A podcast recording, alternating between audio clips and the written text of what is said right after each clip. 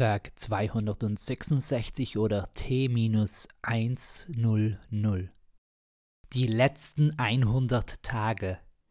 Nichts damit in 100 Tagen um die Welt, in 100 Tagen ans Ende.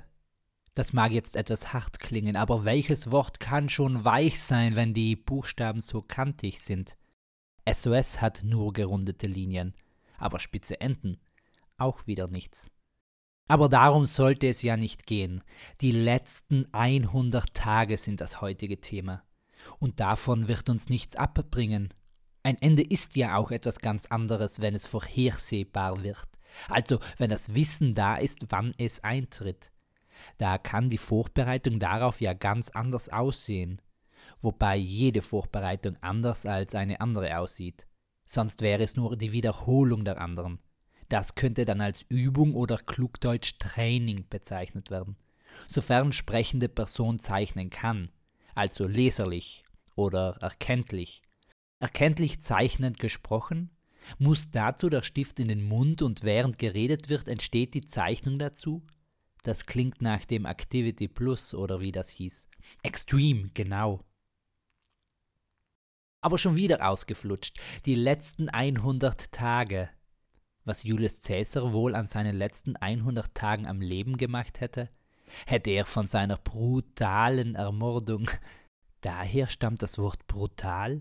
Aufgrund der Tat des Brutus? Oder war sein Name eine Kennzeichnung seines Wesens und damit musste er mit einer brutalen Handlung in die Geschichte eingehen? Auf jeden Fall waren für beide die Iden des März ein besonderer Tag für Julius das Ende, für Brutus der Beginn seines Rufes als brutaler Mörder. Und wie der Judaskuss ist auch der Brutusstich zu einem gängigen Sprachmittel etabliert worden. Und Cäsar hat das Ganze keinen Abstrich getan. Oder eher Abstich. wow, der war jetzt sogar historisch und sprachlich ein Knüller. So einer wie am katholischen Gedenktag des 335 nach Christus in Rom verstorbenen Papstes Silvester I einer jener, der hoch hinauffliegt unter lautem Gepfeife und sich dann in buntem Gedönse teilend durch den Himmel zieht. Nicht nur so ein Halbstarker, der laut knallt, aber nichts zu sehen bietet. Alle Sinne sollten angesprochen werden, visuelle, auditive, sensitive sogar, also durch einen Luftdruck oder durch die Hitze des Abstoßes der Explosion. Aber nein, nein, nein! Heute soll es doch gar nicht darum gehen. Heute sind ja die letzten 100 Tage von 365 Tage.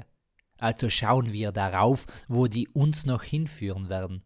Blicken wir in die Landen, welche mit unsinnigem Verderben und wahnsinnigem Wortwitz die Gemüter der inneren Reinheit verschmutzen und anspornen werden lenken wir unseren Blick auf den Quell der gedanklichen Versinnlosung, um dann in einem Sog der Ungewissheit Unwissen en vogue werden zu lassen.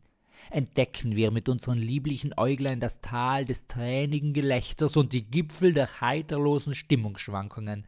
Kurz, morgen geht es weiter wie bis jetzt. Peace, Amen and out.